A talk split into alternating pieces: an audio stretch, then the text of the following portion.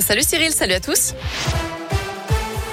À la une, cette nouvelle mobilisation des formateurs de la Croix-Rouge après plusieurs rassemblements à Saint-Etienne. Ils manifestent en ce moment à Lyon pour dénoncer notamment la dégradation de leurs conditions de travail, les inégalités avec le secteur public. Ils réclament aussi une revalorisation salariale de l'ensemble des formateurs en soins infirmiers. Un vaste trafic de drogue démantelé dans l'agglomération lyonnaise. Près de 250 000 euros en liquide ont été saisis dans un point de deal du Tonkin à Villeurbanne. Les policiers ont aussi mis la main sur 14 kilos de résine de cannabis, 4 véhicules et biens de valeur.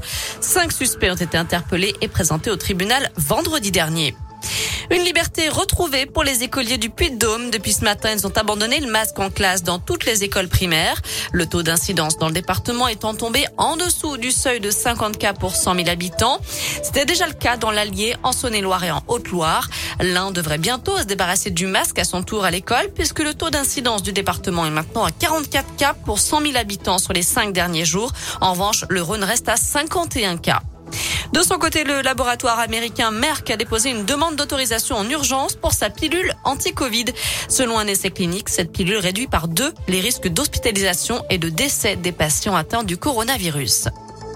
À retenir aussi l'inquiétude du conseil scientifique. L'épidémie de bronchiolite pourrait être de grande ampleur cette année. En cause, le Covid avec le confinement et les gestes barrières qui ont limité la propagation euh, du virus l'an dernier. Du coup, les bébés ont été moins infectés et sont donc moins immunisés cette année, notamment les enfants nés après mars 2020. Les évêques de France doivent-ils tous démissionner? C'est la question du jour sur radioscope.com et c'est l'appel lancé aujourd'hui par trois personnalités dont le cofondateur de la Parole libérée, Jean-François de François Deveau, pardon.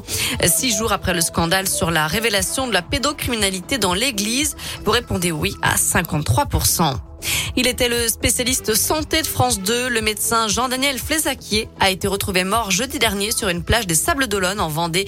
Il aurait été victime d'un malaise.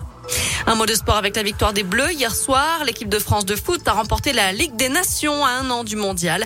Les hommes de Didier Deschamps ont battu l'Espagne 2 buts à 1 hier à Turin.